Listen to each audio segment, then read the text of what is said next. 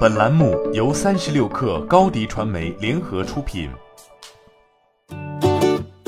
本文来自三十六氪作者李安琪。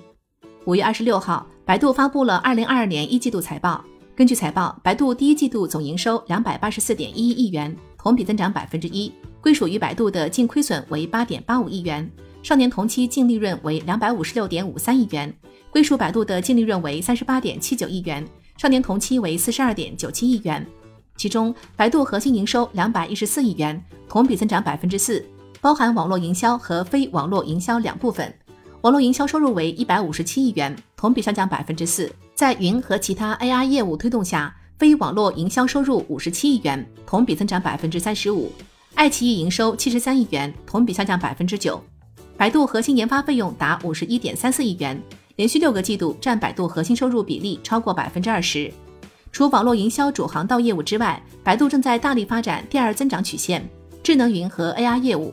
目前，百度智能云已经在制造业、水务、能源、金融和政务等领域落地。在智能交通领域，截至二零二二年第一季度末，百度 ACE 智能交通解决方案已经被四十一个城市采用，覆盖范围较一年前的十六个城市、一个季度前的三十五个城市持续提升。在自动驾驶领域，百度自动驾驶出行服务平台萝卜快跑一季度提供了十九点六万次乘车服务。目前，百度的自动驾驶车辆正在北京提供无人化载人服务，在重庆进行无人化路测。此外，财报中提到，百度继续扩大与汽车主机厂商的合作。在年初与比亚迪达成合作后，百度还收到了来自东风汽车的合作定点，为其提供 ASD 解决方案。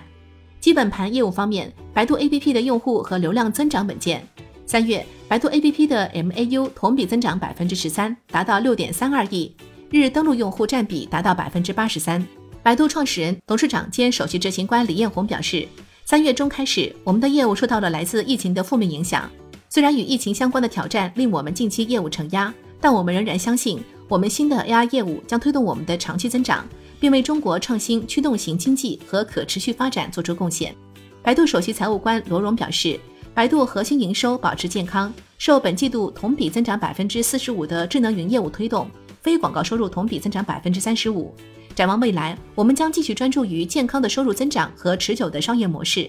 此外，我们将进一步提高整体运营效率，以推动长期增长。